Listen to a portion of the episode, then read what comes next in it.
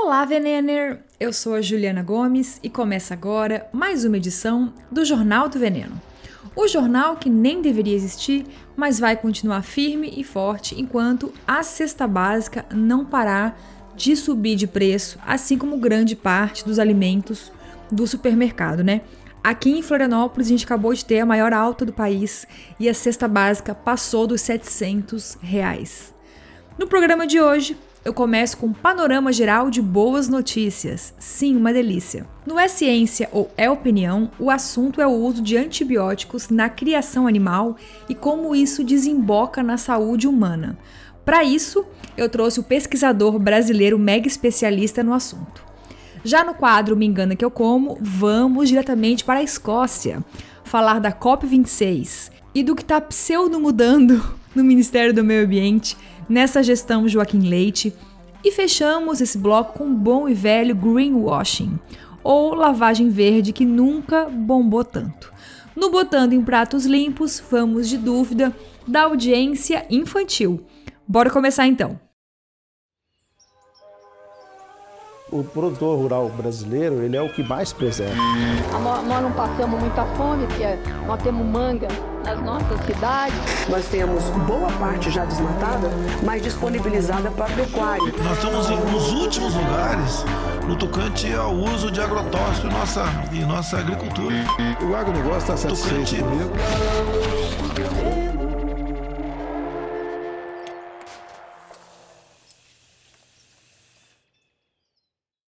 Antes de mais nada, obrigada por estar aqui mais uma vez e não desistir deste podcast.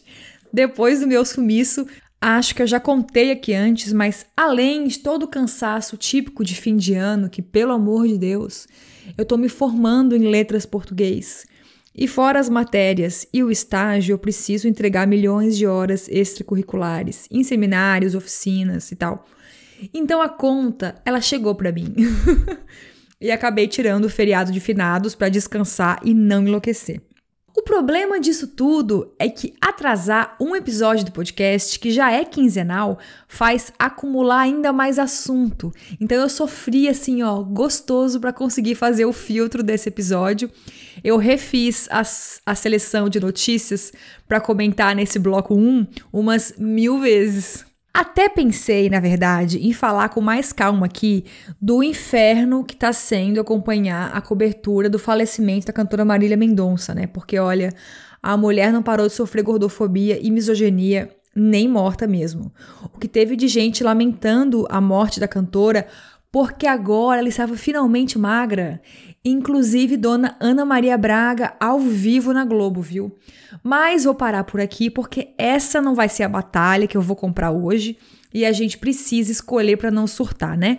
Já tem milhares de mulheres maravilhosas comentando o assunto nas redes sociais, como a Pabili, que é figurinha aqui do Jornal do Veneno já, né? Dona do perfil nutri.desconstruída no Instagram. E as notícias sobre a COP26 que está rolando na Escócia vão ficar pro Me Engana Que Eu Como, que você vai entender logo por que estão lá e não nesse bloco introdutório, tá? Então vamos começar porque tem uma enxurrada de boas notícias hoje. A primeira delas é que o Movimento dos Trabalhadores Sem Terra, o MST, está se articulando para lançar nomes nas eleições do ano que vem, 2022, em pelo menos 15 estados do Brasil, mais Distrito Federal.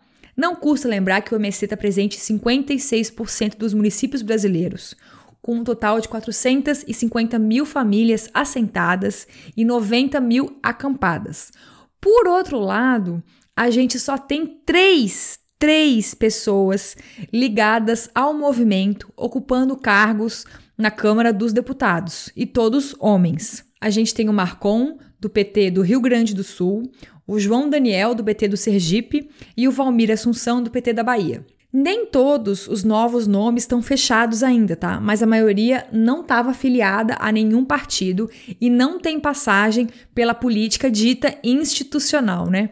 Pelo Rio de Janeiro já temos o nome de Marina dos Santos para disputar um cargo na Assembleia Legislativa do Estado, que é militante do MST desde os 14 anos de idade e tem bastante proximidade com o Marcelo Freixo. Em Pernambuco, temos outra mulher, a Rosa Amorim, também bem jovem, de 24 anos, que faz parte do levante popular da juventude. E a Rosa tem boas chances, tá? De ser eleita, porque Pernambuco é um estado onde o MST tem bastante força política. Já no Distrito Federal, teremos a drag queen Ruth Venceremos, formada em pedagogia e coordenadora educacional do MST.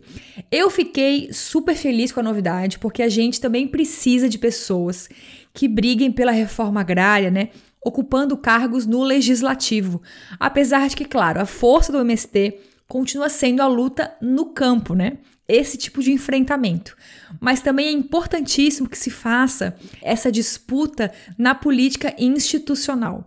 Porque o desgoverno atual tem sido bastante didático para a gente nesse sentido, né? Tá muito claro, né, o estrago que pode ser feito por meio de leis, decretos ou a ausência deles, né? Mas eu confesso para você que eu não sei, estou preparada ainda emocionalmente para encarar essas eleições de 2022.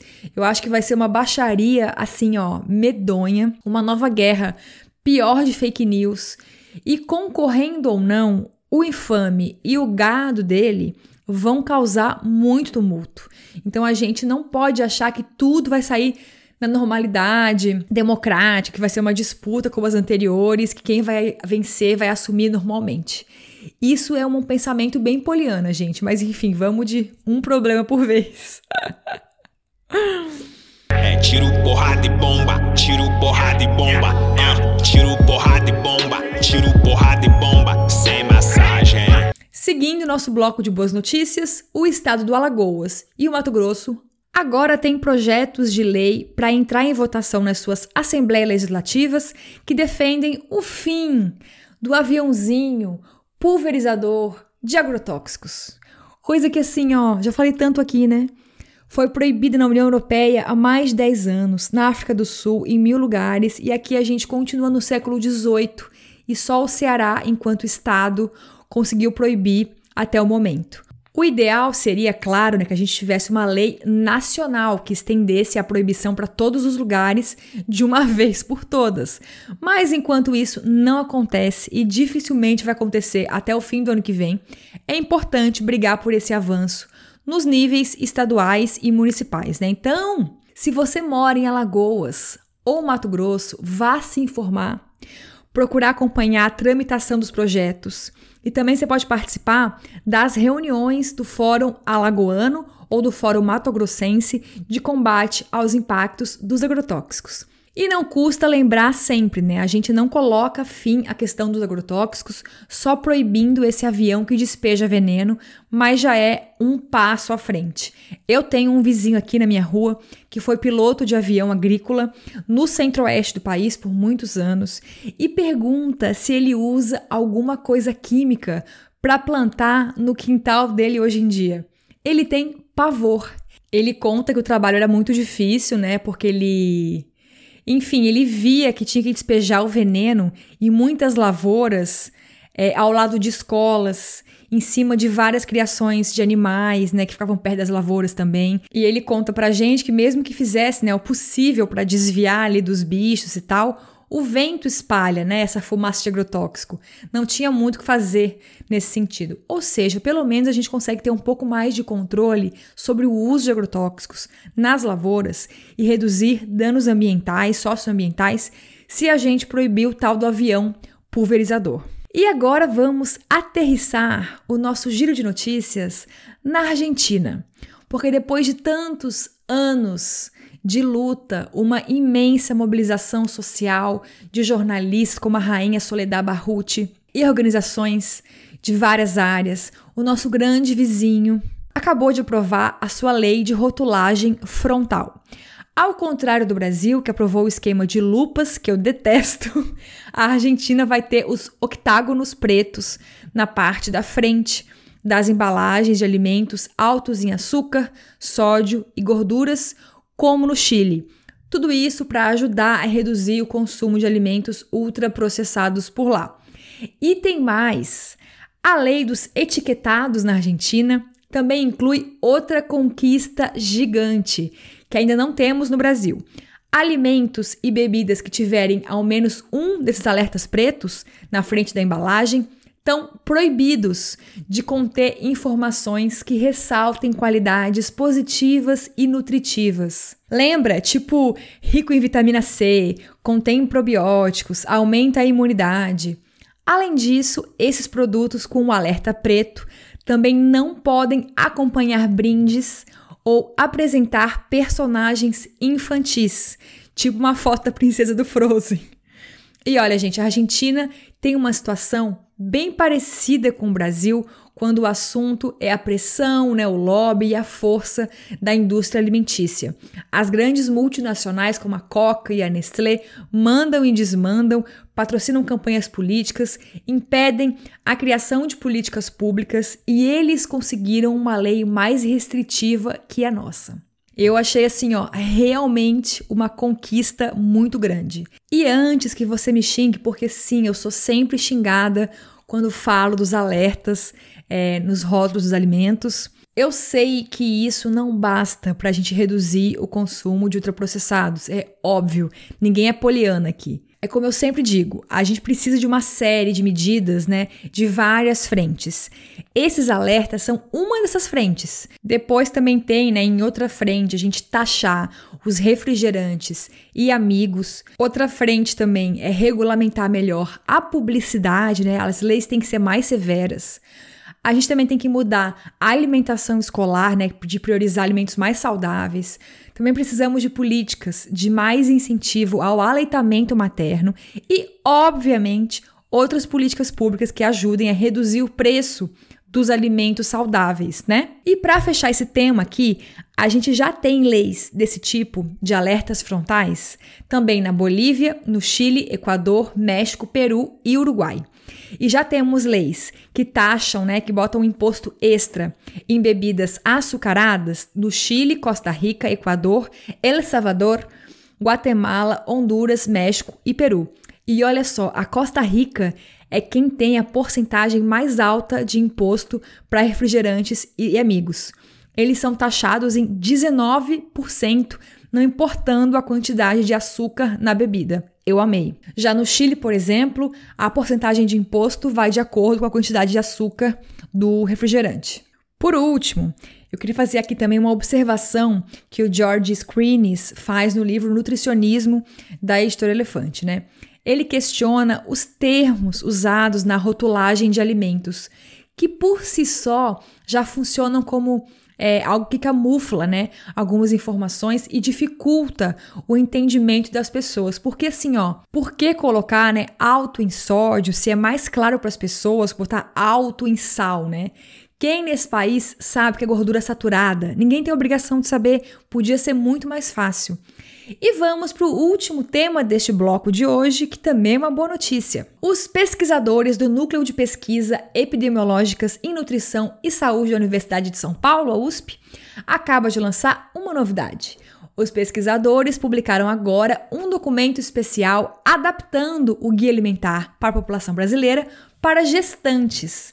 Mas o foco aqui não é o público geral, mas os profissionais de saúde que atendem essas gestantes. Não tem grandes novidades que a gente já sabe do guia alimentar, priorizar o consumo né, de frutas, verduras e legumes, cuidar do ambiente onde a gente faz as refeições, né, de da preferência comer à mesa, sem distrações, com calma e atenção. Mas eu vou destacar aqui alguns pontos do documento que eu achei bem interessantes. Aliás, se você quiser baixar aí, é bem fácil de achar no Google, é só digitar Protocolo de uso do Guia Alimentar para a População Brasileira na orientação alimentar da gestante. A primeira recomendação do documento é que os profissionais da saúde incentivem as pessoas gestantes a comerem feijão todos os dias. E para não enjoar da combinação com o arroz, até porque a gravidez muitas vezes né, traz uma seletividade maior de alimentos, o protocolo sugere que o feijão pode ser consumido com farinha de mandioca, como o tutu, né, ou feijão tropeiro, no baião de dois, no acarajé, em pastinhas, sopas e saladas. Essa é uma das brigas que eu tenho sempre com o cônjuge aqui em casa, porque quando ele faz o almoço é sempre arroz com feijão. Eu amo, mas também amo um pirãozinho, por exemplo. o documento também lembra uma dica que já falamos no episódio passado, o Zé Carlos do Nutri Favelado nos lembrou que é incluir frutas cítricas ou amarelas para ajudar na absorção de ferro, especialmente em gestantes que não consomem carne. E aí, para encerrar este bloco, duas coisas que eu não sabia e aprendi com este documento. O texto diz que gestantes não devem ultrapassar o consumo de 100 miligramas de cafeína por dia, e aí não entra só o café em si, né? Mas chimarrão, mate, chá preto, chá verde e refrigerantes à base de cola, energéticos, chás adoçados e bebidas com chocolate também devem ser evitados ao máximo. E eu, assim, ó, jamais tinha ouvido falar e fiquei com o queixo no chão, é que adoçantes não são seguros para as gestantes. Então, tudo o que for light, diet, zero e não só bebidas, tá? Mas alimentos doces e salgados também deve ser evitado. Esse documento da USP, em parceria com o Ministério da Saúde, lembra que o uso de adoçantes pode aumentar as chances de nascimento prematuro, de desenvolver asma em crianças, além de contribuir para desenvolver intolerância à glicose e alteração na microbiota intestinal. E lembra, gente, adoçante é uma categoria ampla. Aí entra estévia, xilitol, eritrol, aspartame, sucralose, é bastante coisa. Então, muito cuidado e vida longa ao nosso querido guia alimentar que segue fazendo tudo e trazendo sempre informações baseadas em ciência pra gente, sem terrorismo, né?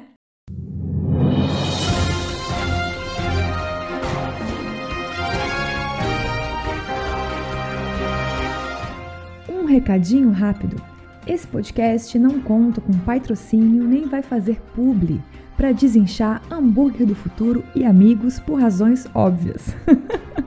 Ou seja, para o Jornal do Veneno seguir firme, independente, sem filtro e debochado, a gente precisa de você. Além do financiamento coletivo na plataforma Catarse, que você pode apoiar a partir de R$ 7,00 por mês, você também pode ouvir os episódios pelo aplicativo Orelo, que paga uns centavos pra gente a cada ouvida. Ou ainda, você pode apadrinhar os seus podcasts preferidos por qualquer valor lá no Orelo. Fica a dica, tá? E se você tiver no aperto total, porque sim, não tá fácil para ninguém nesse país, divulga o Jornal do Veneno para sua prima emergente que ainda gasta milhões com iogurtes proteicos.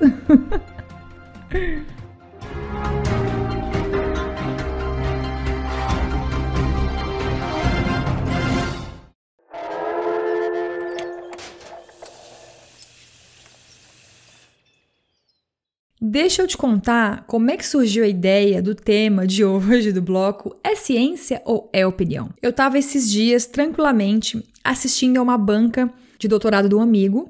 E aí, beleza, né? A banca lá fazendo mil elogios, observações tal. Quando chega a vez de uma professora falar, e ela perguntou assim, na cara dura: Fulano, que é o meu amigo, né? Se você já tinha tantas certezas, por que, que você está aqui fazendo pesquisa? E sabe quando a carapuça serve? Eu nem tô fazendo pesquisa nenhuma, nem nada. E essa pergunta dela ficou ressoando na minha cabeça a semana, o mês todo. Porque é isso, né? Muitas vezes, pelo fato da gente que é ativista, que é militante de alguma causa, que tem muitas convicções, não parece que as respostas estão dadas já para basicamente muitas coisas? E é tão perigoso, né? Tão problemático isso. Então, já vou adiantando aqui que o tema desse bloco de hoje é bastante incômodo para mim. Me tirou bastante da zona de conforto e me fez raciocinar a partir de fatos e ideias com as quais eu não concordo, mas que eu acho importantes. E nunca foi tão urgente que a gente defenda o rigor científico, né, as informações confiáveis que são embasadas, não só por conta da pandemia, desse desgoverno que se elegeu baseado em fake news, né, mas porque o negacionismo se alastrou de um jeito absurdo Brasil afora. E eu jamais vou defender as minhas convicções com pseudociência ou dados questionáveis, sem pé nem cabeça. Eu tô enchendo muito o saco de todo mundo com isso aqui ultimamente, né? Então hoje eu chamei o pesquisador baiano Mauro Saraiva, que é médico veterinário, para esclarecer alguns mitos sobre o uso de antibióticos em animais de criação. Eu só quero lembrar antes, rapidinho, que esse tema é relevante independentemente se você come ou não produtos de origem animal, tá? Porque a gente sabe que o esterco de vacas, galinhas e afins é usado também na agricultura, especialmente na agroecologia, fora os dejetos dos bichos, né, que podem conter antibióticos, resíduos ou não, que estão, que podem estar aí na água, no solo e afins. Então vamos introduzir o nosso tema de hoje, né? O uso frequente e talvez abusivo de antibióticos em humanos e animais é um assunto espinhoso, polêmico e recente. Se a gente for analisar, a espécie humana faz uso de antibióticos em cerca de 100 anos apenas, né? A penicilina foi descoberta em 1928, faz pouco tempo. Antes disso, as cirurgias eram praticamente impossíveis porque as pessoas morriam de infecções bacterianas, né? Então a gente precisa reconhecer antes de qualquer coisa, que três descobertas foram fundamentais para mudar o curso da espécie humana e aumentar nossa expectativa de vida, né? Que foram as vacinas, o saneamento básico e os antibióticos. Mas nas últimas décadas parece que o jogo virou um pouco, né? E começaram a surgir estudos que apontam um possível uso abusivo de antibióticos em humanos e nos bichos. E aí também começamos a ouvir um negócio chamado resistência a antibióticos, que é um assunto muito estudado, muito falado por, né, por cientistas, por líderes mundiais e tal. O livro Pandemia, Saúde Global e Escolhas Pessoais da Cíntia Schuch e do Vladimir Alonso, que são dois biólogos brasileiros, pesquisadores da Universidade de Oxford, na Inglaterra, por exemplo, tem um capítulo inteiro sobre o uso de antibióticos na pecuária.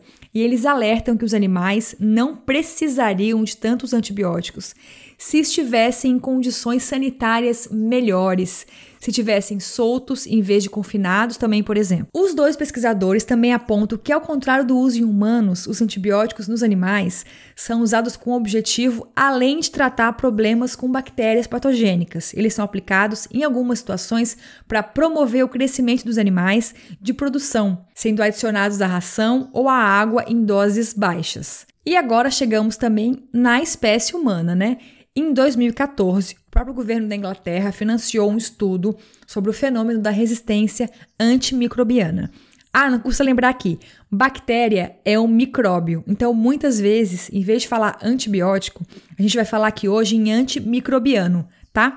Eles não são sinônimos também, porque os micróbios incluem outros seres além de bactérias. Voltando. A ideia do estudo inglês era analisar as evidências científicas já existentes sobre o aumento da resistência a antibióticos. Dos 139 estudos científicos que a pesquisa se debruçou, né, a maioria encontrou uma associação clara entre o uso de antibióticos em animais de produção, de criação, né, e a resistência a antibióticos em pacientes humanos. A pesquisa inteira tem um site só para ela. Eu vou deixar o link nos créditos desse episódio, tá? E segundo a dupla de pesquisadores brasileiros, temos outro desafio à vista: a contaminação ambiental, porque as fezes e a urina dos animais tratados com antibióticos podem contaminar plantações, rios e o solo. E feito todo esse alarde, vamos colocar os devidos pingos nos is agora com quem entende do assunto aqui no Brasil. O Mauro Saraiva é formado em medicina veterinária pela Federal da Bahia, tem mestrado em ciência animal pela Federal da Paraíba e doutorado em zootecnia também na Federal da Paraíba. Atualmente, ele é pesquisador visitante na Universidade de Copenhague, na Dinamarca. E a área de estudo do Mauro né, é a questão da segurança alimentar e resistência antimicrobiana, especialmente em bactérias que podem causar problemas nos bichos e na gente, como as tais salmonelas. Então vamos lá, Mauro. O livro Pandemias, Saúde Global Escolhas Pessoais cita um dado de que 73% dos antibióticos fabricados no mundo são destinados a animais de criação, especialmente em animais criados para alimentar os humanos, né? A gente pode afirmar, de fato, que existe um uso abusivo de antibiótico nesses bichos? Queria já começar dizendo que a questão do, da resistência antimicrobianas e do uso de antimicrobianos, o principal problema é que a gente tem um jogo de empurra. A culpa é dos veterinários, a culpa é do pessoal do campo, a culpa é, são dos médicos, quando na verdade a culpa é coletiva. Cada um tem que fazer sua parte para que a gente possa melhorar as coisas nesse sentido.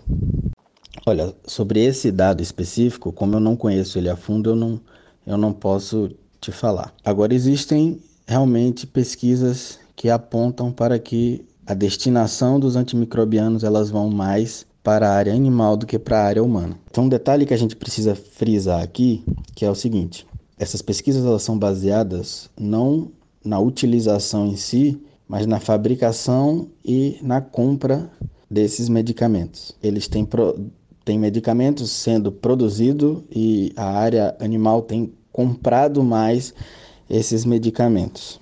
É, por que, que eu estou lhe dizendo isso? Porque quando é pesquisado o uso em si, ele tem uma diferençazinha, tá? Mas uh, uh, nem tudo que ele foi produzido, ele está efetivamente sendo, sendo consumido. Que é um outro problema, e aí já é um problema mais ambiental, porque aí é o dejeto desses, como são descartadas essas drogas. Especificamente em relação a ao uso em animais, principalmente os animais de produção, existe um uso que é o que a gente chama de uso profilático, que é o que a gente vai usar para prevenir aquele animal fique doente.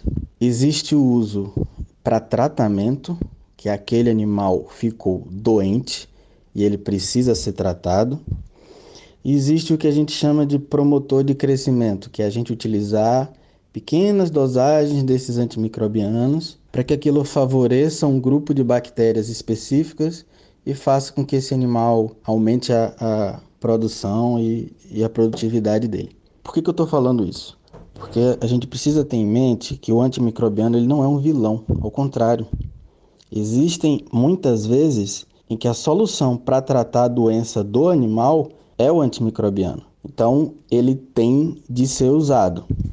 Isso é uma forma, inclusive, de bem-estar animal, para a gente preservar o bem-estar animal. Dito isso, o que é que a gente precisa fazer? E as pesquisas já vêm sendo feitas desde do, da, da década de 70, 80 mais ou menos, do século passado, no intuito de procurar restringir o uso desses antimicrobianos apenas para o tratamento do animal e como essa forma, seja ela profilática ou de promotor de crescimento, a gente tentar usar outras coisas, como por exemplo, aumentar a, o cuidado com a higienização e controle de limpeza dos locais onde animais estão, cuidados periódicos mais frequentes com tudo que envolve, como você prevenir a entrada de pragas, sejam elas pássaros, é, roedores, insetos. A gente pode usar alternativas como plantas que a gente conhece como fitobióticos, e algumas plantas que têm potencial de reduzir a carga de antimicrobianos, ou seja, existe todo um, um processo que é feito e está sendo pesquisado continuamente para que isso seja melhorado. Mas eu torno a frisar, o antimicrobiano bem utilizado ela é uma ferramenta extremamente importante para a saúde humana e para a saúde animal. Sim, eu acho importante que o Mauro destacou aqui muito bem o ponto de que não podemos demonizar os antibióticos, né? Eu tô tomando muito cuidado aqui para não parecer que isso aqui é um bloco, né, um podcast para vilanizar ou ser contra os antibióticos, tá? Não é esse o objetivo. Agora, eu avisei pro Mauro no início da entrevista, já que eu sou uma pessoa vegana, né? Logo, quando a gente entra no campo das convicções, eu acredito que os animais nem deveriam ser criados para alimentação humana ou outros fins, né? E se eles estivessem nos seus habitats naturais, provavelmente ficariam bem menos doentes, né? Se ficariam. Mas voltando ao tema da entrevista, porque não, não é sobre as minhas convicções hoje. Mauro, conta pra gente como que é o processo do uso de antibióticos nesses animais de criação, né? A legislação ela é rigorosa, a fiscalização Cada país, cada região tem a sua legislação, mas essas legislações elas meio que em algum ponto, legislação de diferentes países interferem na nossa. Porque quando a gente está falando de animal de produção, a gente tem exportação desses produtos. Então, alguma determinada regra para carne de frango que seja proibição é, nos Estados Unidos, por exemplo, o Brasil de alguma forma ele tem que acatar, porque senão não consegue exportar essa carne para lá, tá?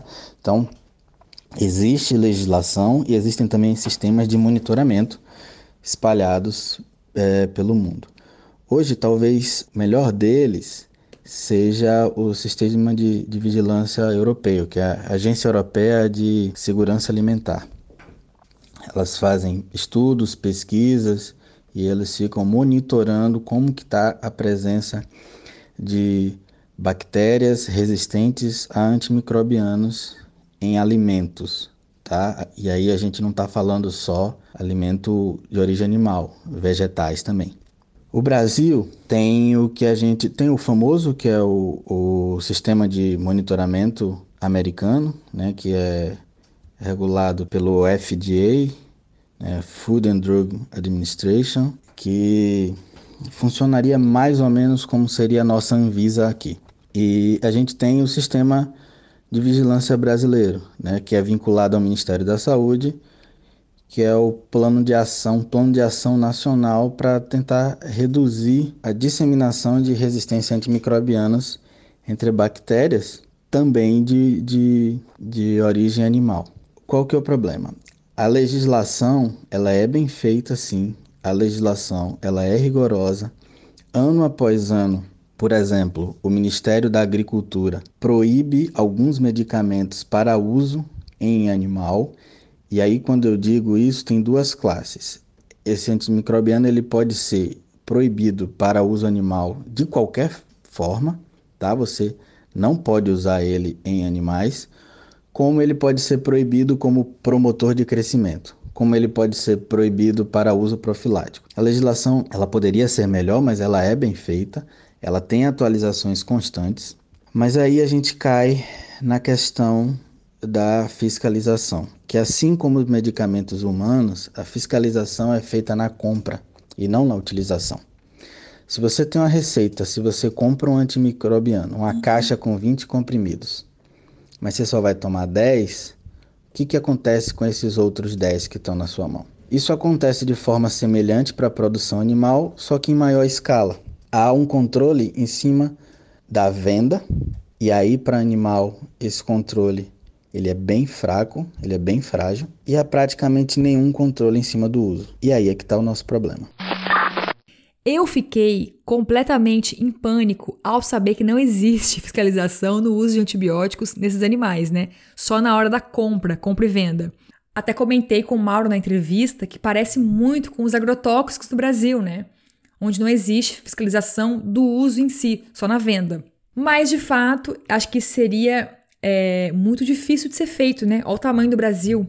É um desafio, mesmo no mundo ideal, com muita vontade política para isso, coisa que não acontece hoje, é muito difícil de fazer, né? Porque imagina, tem que visitar cada produção, cada fazenda, cada frigorífico para analisar. É muito difícil. Agora, no caso das carnes, ovos e leites, de animais de criação, eles também passam pela inspeção de um órgão federal, estadual e municipal para avaliar se podem ou não serem consumidos, né? Mas o Mauro contou que o rastreio da presença de antibióticos né, nos alimentos por parte da Anvisa ou do Ministério da Agricultura não é algo super frequente. Agora, vamos então para a relação entre o uso de antibióticos em animais e a resistência de antibióticos ou antimicrobianos em humanos. Mauro, o que a gente tem de evidência científica já sobre essa relação? As pessoas que comem carne e derivados também ingerem parte desses antibióticos mesmo? Isso acontece pela alimentação ou por outros fatores também, como os dejetos desses bichos né, na água, no solo e tal? O uso de antimicrobianos, seja ele em humano ou em animais, isso induz o aparecimento de resistência em bactérias tá? E aí sim, existem indícios fortes de que bactérias resistentes a antimicrobianos em humanos e animais sejam as mesmas ou muito semelhantes. Quando a gente fala desse problema de resistência a antimicrobianos em bactérias, a gente tem usado um termo que é, hoje em dia tem sido conhecido como saúde única. O estudo não pode ser focado só em animal, não pode ser só focado no humano, não pode ser só focado no ambiente mas tem que ser algo integrado. A gente tem que prevenir da saúde ambiental, cuidar da saúde animal e cuidar da saúde humana ao mesmo tempo. O que, que eu quero dizer com isso? Que realmente bactérias resistentes antimicrobianos, elas podem, como eu falei, semelhantes ou muito parecidas, elas podem transitar por esses três meios. Ela pode estar no ambiente, ela pode colonizar o animal e ela pode colonizar o ser humano, causando ou não doença. Tá? Aqui tem que deixar claro que não é porque essa bactéria ela é resistente ao antimicrobiano que ela diretamente ela vai causar doença. Mas quando ela é uma bactéria com capacidade patogênica, o que é isso? É uma capacidade de causar uma doença a um, um indivíduo, aí aumenta o, o nosso problema. Em relação a se alimentar com produtos de origem animal e estar tá ingerindo esses antimicrobianos, inclusive existe o que a gente chama de período de carência. Isso é muito dependente de que antimicrobiano está sendo utilizado. Né? Então vai ser antimicrobiano para abater esse animal, para transformar em carne, você tem que esperar 48 horas. Vai ter antimicrobiano que você vai ter que ficar 15, 20 dias sem tirar o leite desse animal para o consumo humano, porque pode haver passagem da droga é, parcialmente metabolizada ou não. E vão ter outros que não têm essa necessidade. Então, isso pode acontecer, mas isso depende da droga. Assim como é muito específico de como elas são degradadas. Tem, tem drogas que elas são degradadas por luz, por exemplo. Tem outras que não. Tem outras drogas que no ambiente elas vão ser degradadas por bactérias que ali estão no ambiente, então ela não permanece. Outras não. E como a gente falou anteriormente, a legislação ela já prevê isso. Se você usa um tipo X de antimicrobiano na produção animal, você não pode usar com até, por exemplo, 48 horas. O cetiofur, por exemplo, que é um, um antimicrobiano, se você usou ele, você tem que ter um período de carência de pelo menos 48 horas para levar esse animal para o abate. Depois disso, essa droga já foi metabolizada. Então, aí vai depender muito da droga que está sendo utilizada. E aí também depende, como o Mauro explicou pra gente, da ética da empresa de quem aplica, né? Se essas pessoas vão realmente respeitar esses períodos, né, antes de abater o bicho ou não, ou tirar o leite, por exemplo. Porque se a fiscalização não é algo super rotineiro, sobra pra gente confiar apenas na vontade de quem produz, né? Para fechar, Mauro, Vamos para a agricultura agora. O uso de esterco animal como adubo na produção de vegetais também pode fazer a gente consumir esses antibióticos de alguma forma? Eu acredito que não tenha fiscalização de resíduos de antibióticos em cenouras aqui no Brasil, por exemplo. Bom, para falar sobre a ingestão de antimicrobianos via alimentos vegetais por conta de esterco, necessitaria de um, de um conhecimento de fisiologia vegetal que não é o meu forte. Mas o que, que eu posso dizer para vocês e que também é importante? É que esse esterco ele pode sim, como eu já mencionei, conter o antimicrobiano, seja ele metabolizado ou seja ele íntegro. E aquilo, naquele ambiente do cultivo, ele pode favorecer naquele microambiente ali a presença de bactérias resistentes ao antimicrobiano. E aí sim, há o risco de ingestão de bactérias resistentes antimicrobianos, de novo, com capacidade ou não de causar doença em seres humanos, via legumes, via verduras. É muito, é muito comum, por exemplo, em relatórios que o, o, o FDA, a, a Anvisa dos Estados Unidos, digamos assim, soltarem é, presença desses micro-organismos microorganismos resistentes com capacidade de causar doença em seres humanos em alface, em milho, cenoura, em repolho. E isso foi alguns que eu lembro aqui que eu vi recentemente. O, o risco da gente fazer com que uma bactéria resistente ao microbiano esteja ali no ambiente, ele também começa a causar o risco. E aí ele vai causar um risco também à saúde animal. Se a gente imaginar, por exemplo, que esse milho seja destinado à alimentação animal e não à humana, por exemplo. Então, a gente deve coibir, a gente deve combater o uso irracional, digamos assim, o uso desmedido dos antimicrobianos. Mas torno a dizer, o uso do antimicrobiano é necessário. A forma com que ela é usada é que tem que ser bem pensada, ela tem que ser bem medida. Tá? Eu queria tentar é, elucidar algumas questões que são, são comentadas sobre como surge a resistência antimicrobiana numa bactéria. O ambiente que está uma bactéria, quando contém um antimicrobiano, ele atua como uma pressão de seleção. A bactéria não fica resistente como num passe de mágica. Aquele antimicrobiano ali, ele causa uma pressão de seleção naquele ambiente, cujas bactérias sensíveis, elas morrem, não se multiplicam, elas são inibidas. Ao passo que as bactérias resistentes, elas continuam multiplicando. Então, o antimicrobiano, ele vai servir como uma pressão de seleção ali e vai favorecer a multiplicação, a, a persistência das bactérias resistentes, certo? Existem alguns mecanismos de transmissão dessa resistência de uma bactéria para outra, tá? Seja ela na hora da multiplicação, ela passa esses genes, ou seja de forma horizontal de uma bactéria para outra. Mas isso é influenciado pela pressão de seleção que o, o antimicrobiano causou, tá? Ela não torna resistente. Existem mutações também, mas vocês têm que entender que isso é uma forma de sobrevivência da bactéria. Resumindo, eu achei que o Mauro tirou a gente da escuridão nesse assunto, né? Me esclareceu muita coisa. Não dá mais para sair por aí espalhando coisas de tia de zap sobre antibióticos. Mas a entrevista eu confesso que não chegou a me tranquilizar. me deu uma boa fisgada aqui de preocupação de pensar na responsabilidade de pecuaristas né, no uso de antibióticos. E a gente sabe que muita gente nem sempre opera super na legalidade né, das normas. De fato, a gente está de frente de um assunto bem espinhoso. Ah, uma coisa bem importante agora. É proibido o uso de hormônios em animais de criação no Brasil, hein? Isso aí é um mito que se criou. As pessoas confundem os hormônios com esses antibióticos usados para promover o crescimento dos bichos, como o Mauro falou. Mauro, muito obrigado pelo teu tempo, pela tua participação aqui e boa sorte aí com o friozinho dinamarquês, mas pelo menos, né, você não está no Brasil bolsonarista que está destruindo a ciência.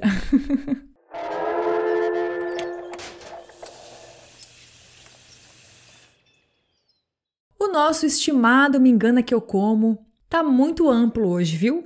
Dá para estender para mil temas além da alimentação. Eu vou aproveitar hoje o início da COP26, que é o maior evento para discutir mudanças climáticas no mundo e está rolando lá na Escócia, para falar das falsas soluções verdes que têm surgido por aí. Tudo começou em 92, quando a ONU organizou a Cúpula da Terra no Rio de Janeiro, inclusive. E dali saiu a ideia de juntar vários países do mundo, né, a maioria, para assinar tratados e assumir tarefas para ajudar a frear as mudanças climáticas. Dois anos depois, em 94, foi que surgiu o primeiro acordo selado, né, que entrou em vigor e a ONU reuniu uma galerinha desde então, todo ano, nas chamadas Conferências das Partes, as COPs, para revisar os acordos e discutir o como fazer na prática, né? Esse ano deveria ser a 27ª COP, mas a pandemia atrasou o ano passado e por isso estamos na COP 26. O Tratado de Quioto e o Acordo de Paris, por exemplo, são consequências das COPs, e um dos objetivos dessa COP 26 especificamente é que os países tragam propostas concretas para seguir o Acordo de Paris e limitar o aumento da temperatura da Terra abaixo de 2 graus. E assim, o mundo veio meio que cagando, né? Especialmente nos últimos anos da gestão Trump, que fez os Estados Unidos saírem do Acordo de Paris, né? Até a publicação do novo relatório do painel intergovernamental sobre mudança climática, o IPCC, ser divulgado em agosto desse ano. E olha, eu acho que alarmante não é o suficiente para resumir o conteúdo do relatório. O melhor seria apocalipse ou catástrofe mesmo, né? A gente já tem, por exemplo, países africanos, né, sofrendo com o aumento do nível do mar. E mais outras mil evidências, né, das mudanças climáticas no Brasil e no mundo todo. Resumindo, o relatório diz que a gente precisa correr e reduzir pela metade as emissões de gases do efeito estufa nos próximos oito anos para conseguir limitar esse aumento na temperatura da Terra.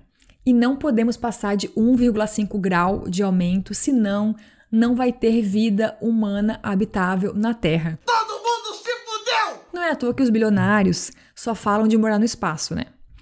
E temos outra novidade desse relatório, que tem super a ver com os temas aqui do Jornal do Veneno.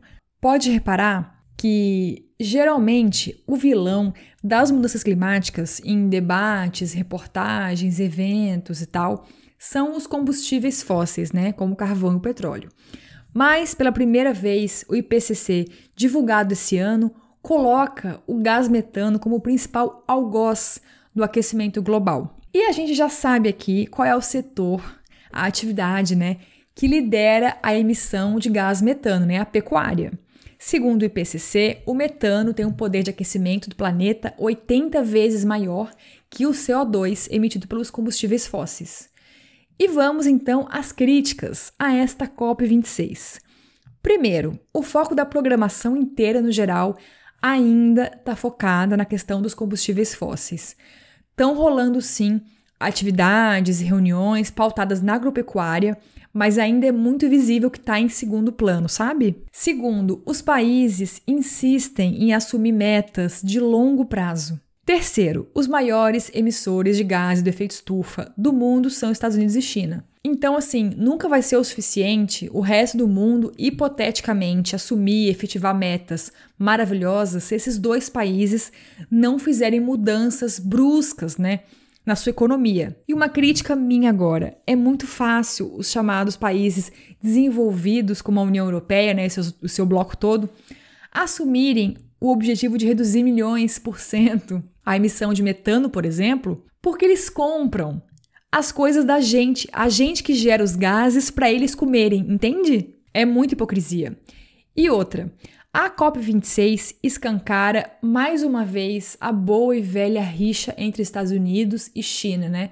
O líder chinês não compareceu à COP, e aí o querido senhor Biden fez um discurso criticando a ausência chinesa nas negociações e tal. E aí a China respondeu falando que pelo menos eles fazem ações concretas pelo planeta, ao contrário dos Estados Unidos e aquela baixaria de sempre. E agora vamos falar de Brasil na Copa 26. O Pequi Ruído não foi, né? Lamento. Quer que faça o quê? Mas mandou uma equipe robusta de representantes com 479 pessoas. Pior, 57 nomes não são do governo, nem de ONGs, nem líderes de movimentos sociais ou indígenas, como é o esperado, né? Mas empresários ligados à indústria e ao agronegócio. Como é vergonhoso, mas é a cara desse governo, a delegação brasileira não levou um único pesquisador ou liderança indígena. Mas tinha ninguém menos que executivos da Marfrig, aquela das carnes, que é a dona da Seara. Então, pelo amor de Deus, né, como é que a gente vai respeitar um país é, e as promessas de um país que leva uma gigante da carne, né, que lidera as emissões de gás metano para as negociações da COP, enfim. Mas isso foi uma coisa que não só o Brasil fez, tá? Muitos países fizeram também. Teve uma overdose de empresários de vários lugares do mundo na COP26. Foi uma grande crítica que o evento vem sofrendo. Não tem como não dar errado. Vai dar errado. Mesmo assim, fora da delegação oficial, tem várias pessoas maravilhosas representando o Brasil na COP26. Temos uma delegação de 20 indígenas, por exemplo, sendo que a Chai Surui, de 24 anos, fez um discurso belíssimo. Foi a única brasileira a falar no palanque principal na abertura da conferência. E logo depois do discurso dela, ela foi atacada pelo presidente Bolsonaro nas redes sociais dele e foi intimidada por um membro do governo que estava lá na Escócia. Surreal. Mas eu amei que depois ela deu uma entrevista falando que os ataques só ajudaram ao discurso dela ecoar para mais longe, né? E no espaço do Brasil, destinado à sociedade civil, a gente também teve vários representantes da Coalizão Negra por Direitos que defenderam a titulação de terras quilombolas como medida para conter o desmatamento e denunciaram também a questão do racismo ambiental, né? Agora voltemos à delegação oficial do Brasil. Como o infame não foi, a pessoa que está representando ele e participando das negociações com outros governos e tal, é o embaixador brasileiro, Paulino Franco de Carvalho Neto. E presta atenção aqui agora. A gente tem o seguinte cenário.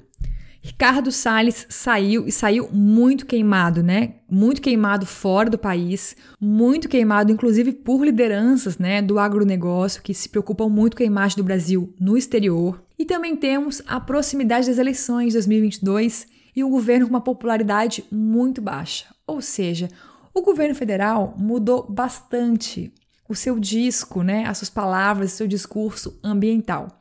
Olha só, o embaixador brasileiro foi questionado na Escócia pela catástrofe ambiental do governo Bolsonaro, né? Vamos lembrar aqui rapidão que em 2020 o desmatamento da Amazônia foi o maior em 20 anos, o volume de gases poluentes foi maior em 14 anos e os focos de incêndio também bateram todos os recordes dos últimos 10 anos. E olha que interessante, pela primeira vez, um porta-voz deste governo de merda assumiu esses números. Diz que não tem como contestar, mas falou que agora. Agora. O governo está disposto a corrigir tudo isso. Olha que sonho. Aham, Cláudia, senta lá. Nem parece que é o mesmo governo que ontem culpou as ONGs pelos incêndios, lembra?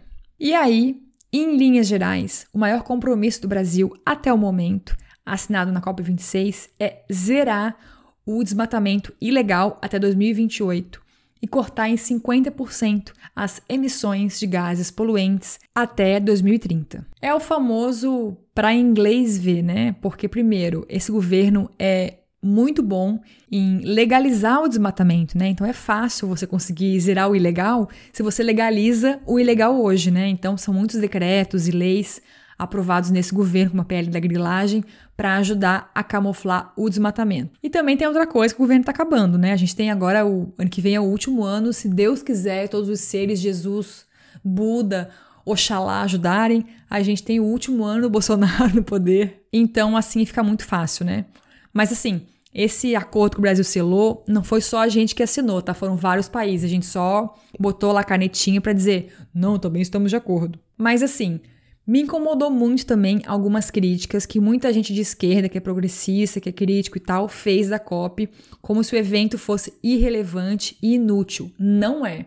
A gente precisa, pelo menos, que esses eventos aconteçam, que os governos se reúnam, que tenha pressão internacional, que saia muito na mídia, que as pessoas se informem sobre o tema, sabe? A gente pode fazer várias críticas, ponderações, né? Observar que o evento é vendido, dadadadada, mas eles precisam acontecer porque realmente são muito importantes e os governos têm que assumir as responsas. Também me incomodou muito ver muita gente também progressista gostando e elogiando a postura do Brasil na COP26, em especial do ministro Joaquim Leite, que, gente, é exatamente a reencarnação do Ricardo Salles. A diferença é que ele é mais educado e tem um discurso mais conciliador, sabe? Muito mais que combativo tá muito claro que nada mudou, mas tem que parecer que mudou, entende?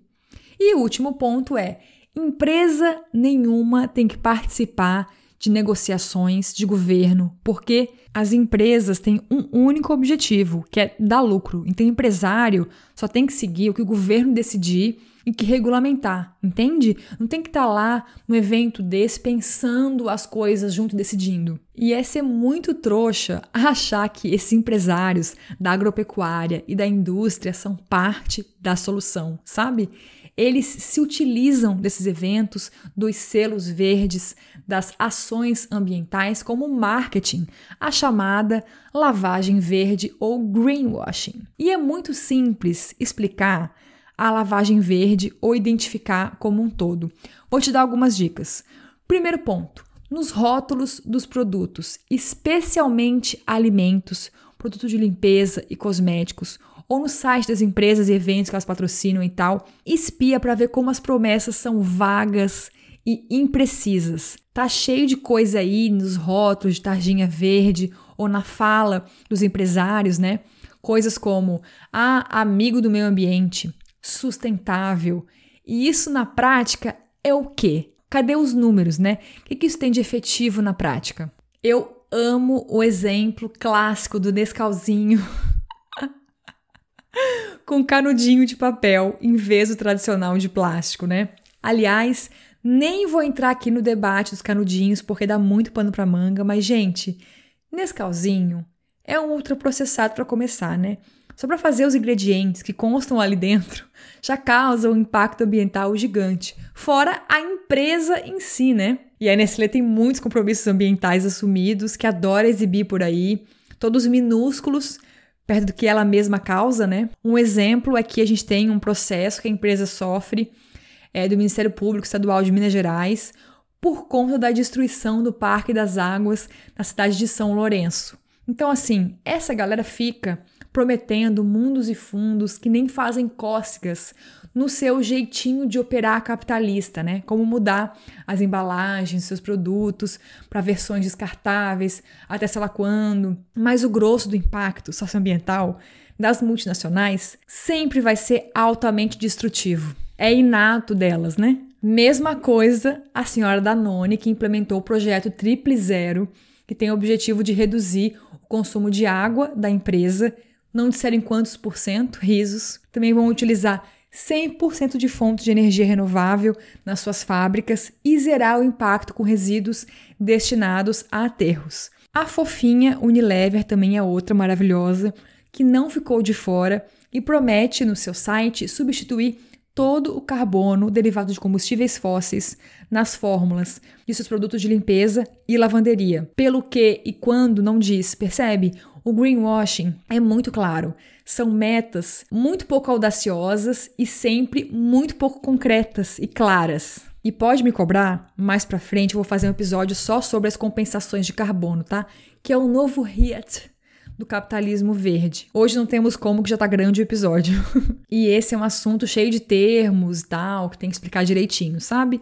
Um último gostinho. Agora até o iFood manda um recadinho no final dos seus pedidos no aplicativo, dizendo que a entrega do pedido foi compensada em CO2, porque por mais que o entregador tenha gastado combustível derivado de petróleo, né, ou gás, para te entregar a sua pizza, a empresa compensou essa emissão de carbono porque tem projeto de preservação da floresta amazônica. Olha, é o famoso rindo de nervoso, porque o descaramento é assim, ó, inacreditável, né? E como tem gente que cai nessa, gente.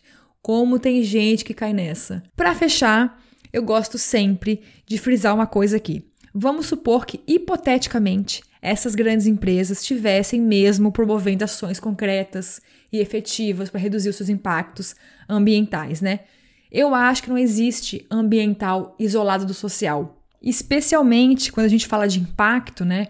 Não existe nenhum impacto ambiental que não chegue nas pessoas. Então, eu brigo sempre pelo termo socioambiental e é uma grande balela, falácia e hipocrisia alguém prometer mudanças na geração de lixo, no uso de água, por exemplo, sem promover direitos trabalhistas para os seus funcionários, como é o caso do iFood, sem rastrear a cadeia de fornecedores para ver se todo mundo trabalhou ali né, em condições dignas. E aí temos muitas denúncias né, de Nestlé aí que compra café de gente que fornece com trabalho escravo e fora a questão dos animais, né? É lindo prometer mundos e fundos ambientalmente corretos enquanto usam animais explorados nos seus produtos em testes. Falei demais, militei, mas é isso. e esse assunto volta, tá? Porque capitalismo verde só vai crescer.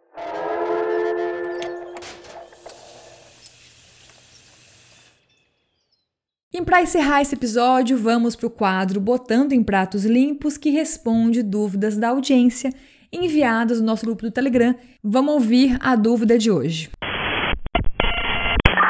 Oi, meu nome é Irene e eu moro no Acre, eu tenho 11 anos. E eu tenho uma pergunta.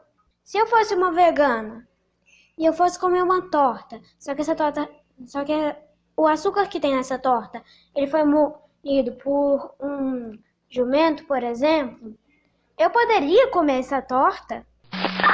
É a primeira vez que temos uma participação infantil e de alguém do Acre aqui no podcast, viu? Eu amei. E olha só, Irene, uma pessoa vegana defende que os animais deviam ser livres, né?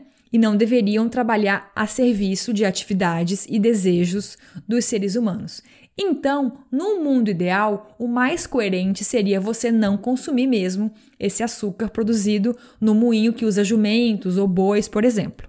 O problema, Irene, é a gente ter conhecimento sobre isso, né? Porque não vai aparecer esse tipo de informação na embalagem do açúcar que a gente compra. A gente pode pesquisar sempre, claro, tem muitas listas na internet né, de empresas que são aptas ou não, que usam de alguma forma alguma coisa de origem animal que não está no rótulo, né? Mas é difícil controlar isso na prática, né? especialmente comendo na rua. Se você comer uma torta, né, um doce qualquer numa lanchonete, padaria, as pessoas mal sabem nesses lugares os ingredientes dos produtos, né, quem dirá a origem de como foi produzido e tal. Então é praticamente impossível a gente ter o controle de tudo isso o tempo todo. Então, resumindo, existe o veganismo, né, do mundo dos sonhos e existe aquilo que a gente consegue fazer na prática, né, que é possível de controlar, de saber, de se informar e de fazer. Eu não conheço ainda bem nenhuma marca de açúcar que usa animais para moer a cana, mesmo empresas mais artesanais e tal. Então, açúcar eu acho que em geral é um produto liberado para pessoas veganas. Respondi, Irene. É isso, gente.